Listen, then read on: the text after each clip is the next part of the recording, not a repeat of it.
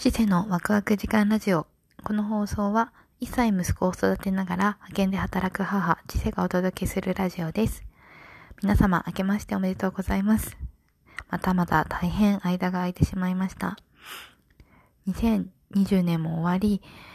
2021年が始まってもう5日が経ちました。私は本日より仕事始めとなります。前回もこれからまたあの頻度を上げて放送していきたいなんて話していたのがお盆休み明けだったんですけれども、そこからもう半年近く経ってしまって、1月です。今年こそはもう一つ、もう少し週に1回ぐらいの頻度では放送していけるように収録していきたいなと思っています。はい。ということで、今年の冬休みは、有給休暇も使用できたので、26日の土曜日から昨日1月4日の月曜日まで10日間の冬休みとなりました。昨年の5月から働き始めたので、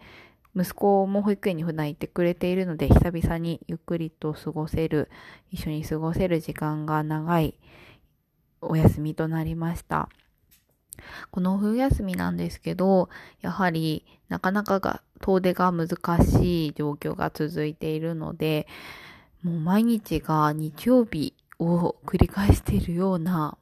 年末年始休みだったなという感想です。私の実家が幸い都内なので、実家に帰省もしたんですけれども、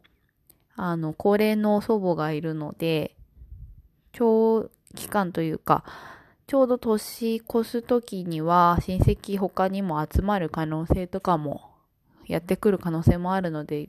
あまりそこで密にならないようにということで、時期をずらして年末少し早めに帰省して年越しは自分の家で年を越しました。私は家を出てからも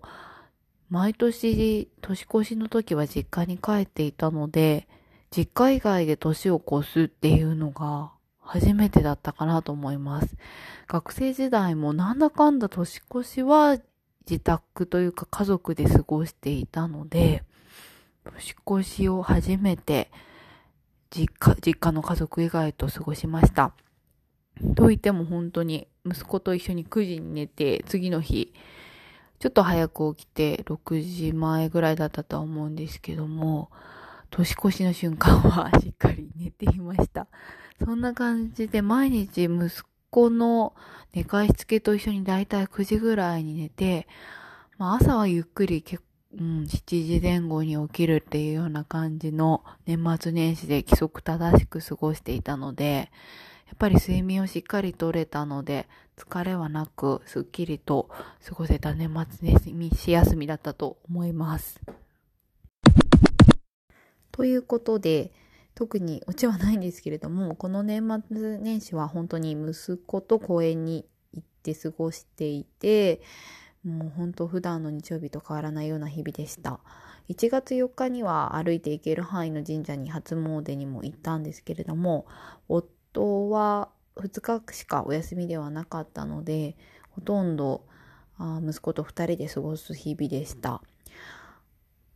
お正月っぽいことといえば、近くのショッピングモールで食料品の福袋を買ったことぐらいで、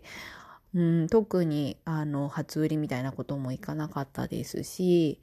うん、自宅で箱根駅伝を見れたのが、うん、お正月の楽しみだったかなという感じです。箱根駅伝大好きなので、今年もテレビの前で応援していました。うん、駒沢大学優勝しましたね。最後、本当すごい追い上げでしたね。うん、ということで、箱根駅伝を語り出すとまた長くなりそうなので、本日はこれにて終了します。また、近々収録したいと思います。よろしくお願いします。